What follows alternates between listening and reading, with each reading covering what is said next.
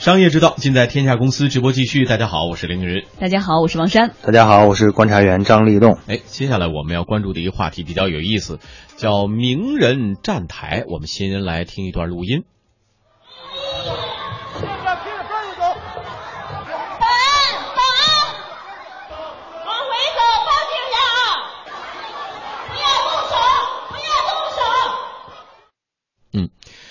这段声音呢是来自于昨天下午开始在微信朋友圈当中广为流传的一段视频。可能大家一这么一听啊，觉得有点糊涂，不知道发生了什么事情，但是应该能听出来现场很混乱，甚至也出现了一些肢体冲突。哎，有人在喊要叫保安啊。视频当中呢，因为著作《货币战争》而出名的作者宋鸿兵，在太原市演讲时遭遇了部分投资者的围攻。这些因为投资泛亚产品遭受损失的投资者举着批评泛亚的白色纸条抗议。而宋鸿兵曾去昆明为泛亚有色金属交易所站台有关。最后呢，宋鸿兵写下相关道歉声明，并且承诺尽力帮助大家的字条之后，事件才得以平息。嗯。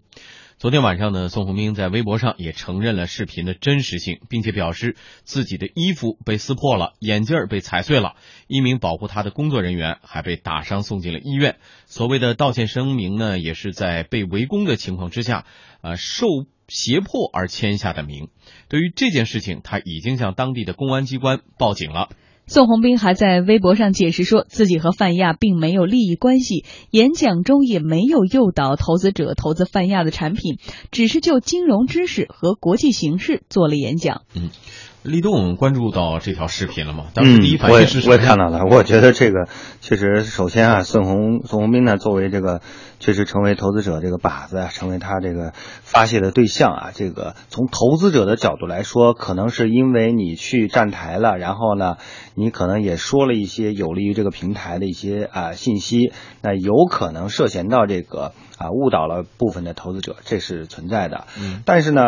对于宋鸿兵来说，这样的遭遇或者这样的这个呃这种对待，对他是不是公平呢？我觉得这个是另外一个问题了。就是说，宋鸿兵可能是有一些责任的啊，但是投资者就没有责任吗？投资人你去做一个决策的时候，宋鸿兵并没有给你一个具体的投资建议，说你去买，或者说宋鸿兵对于这个泛亚网的一些。包括他的一些产品做了具体的推介，如果有这样的证据的话，我认为那也不应该是通过这种方式来解决，那有可能投资者你去告，对吧？你去你去，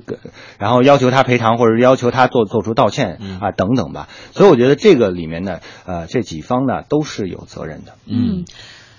这是关系到投资人与投资公司之间的一个纠纷啊，怎么会扯到了宋鸿兵呢？呃，作为财经名人，宋鸿兵去年十月份确实在昆明出席了由泛亚有色金属交易所主办的一场全国巡回投资报告会，并且也进行了主旨演讲。我们也找到了当时的一段录音，我们大家一起来听一下。不管你一开始，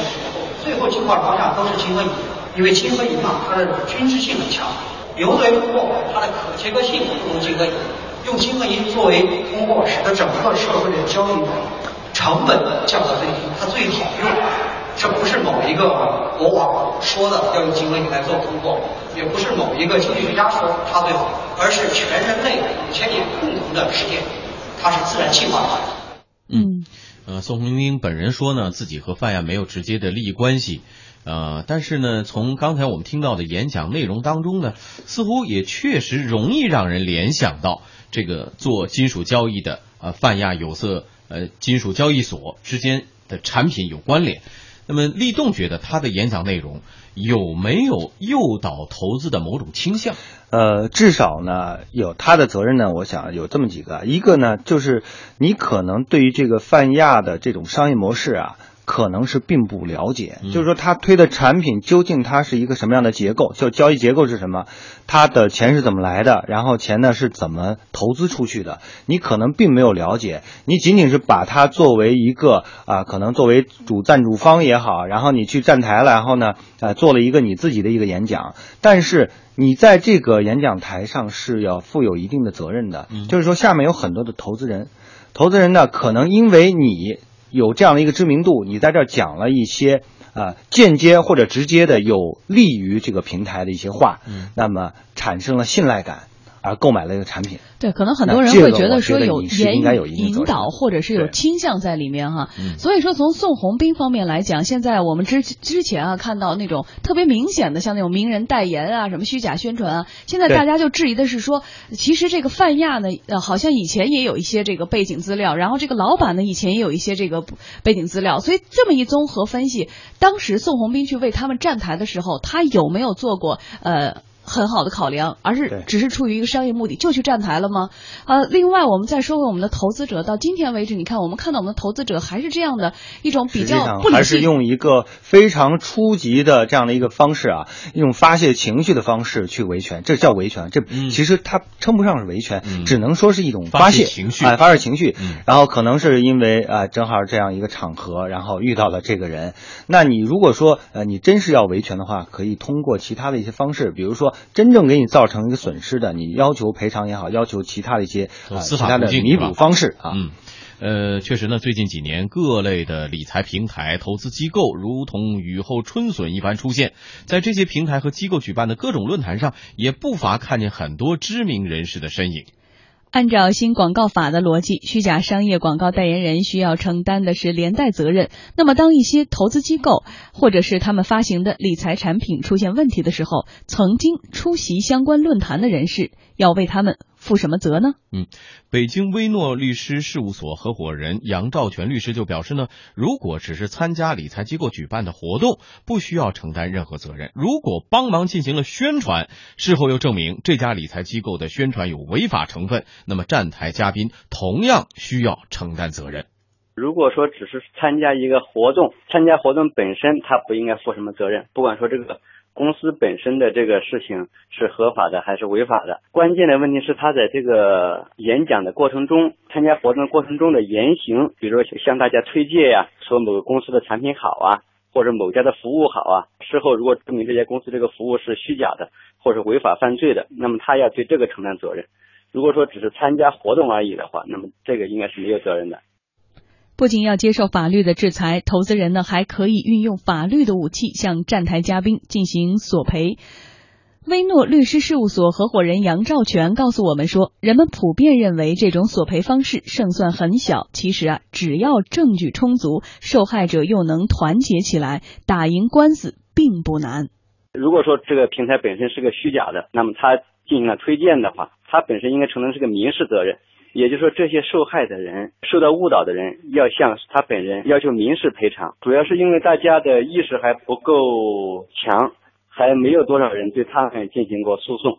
呃，不要说个人了，呃，我们做的很多的诉讼里面，对很多的上市公司啊等等这种诉讼都有很多成功的案例。所以呢，是不是说他们要承担责任呢？关键要看大家是不是起来对他们提起诉讼，然后呢，最后由法院来进行判决，来确定他们是不是要承担责任。那么如果说确定承担责任的话，那么他们的责任也是跑不了的。嗯也就是说，在遭受损失之后，如果通过法律的手段，比如说我们请律师来提起诉讼的话，要求赔偿是要求赔偿，只要你证据确凿，是有可能获得哎现在这些投资者写了个小纸条，让宋鸿兵签名了。对，但是我觉得是这样啊，实际上这样的这个要求赔偿的这种法律的诉求啊，嗯是在实践操作中是非常难以实现的。嗯但是这件事的，就是说，如果说你要找到它的有益的价值的话，就是说，它给某些很轻易的、很率。很那个呃轻率的去给某些理财机构站台的这些所谓的名人敲响了一个警钟，嗯就是说给他形成了一种压力。那么你在做这样的一些站台和背书的这个时候，一定要考虑到相应的法律后果，嗯啊，不要轻易的为你不懂的一些东西去背书。我觉得这个可能是这件事中的积极意义。当然了，从投资人角度来说，确实这种方式啊，呃，明显也是欠妥的。你就是打人，这涉嫌也是违法的。嗯对。我们的投资者可能还是也是处于一个初级阶段哈，也要在这个不断的经历这个资本市场的或者是波峰波谷中要不断的成长或完善。而且我们是不是应该要解答一个概念是，这跟很多的这个理财或经济专家、经济专家嗯说这个经济要上行了，股票要涨，结果呢下跌了。呃，唱多贵金属说贵金属要涨，结果你买完之后又下跌了，和这个为企业站台能混淆这个概念是一码事儿吗？就是你在为企业站台的时候，是不是具体的、直接或间接的影响到的它的销售了？对它的销售是否是形成了因果关系，我觉得这个是作为界定的一个很重要的标准。如果你在他的这个企业的这个论坛上也好，会议上，你讲了经济形势分析，然后做了一个基本的一个方向的判断，我们知道很多的读呃很多的听众或者说观众。他是在听这些专家讲解的时候，他是非常功利性的，他愿意听说，你就告诉我吧，这个股票是涨还是跌？对对对，你就告诉我这房子涨还是跌？他不去初级阶段。对他不去去理会说，我给你做一下分析，那做这些具体分析的那些。比较踏实的研究者的讲话，在这种场合中是没有市场的，所以我想这不是双方是不是都有一些责任的？嗯，所以说这个事件到底谁来担这个责任？其实市场也有责任，或者说我们的投资者也有责任，还有这些不太负责任就去站台的这些投资专家也有责任。责任是一个综合体哈，呃，维权是需要的，我们是希望看到大家拿起这个手中的武器，然后呢去讨一个说法，但是不能是这种激进的方式。对，本身这种行为本身也要合规。合法，对吧？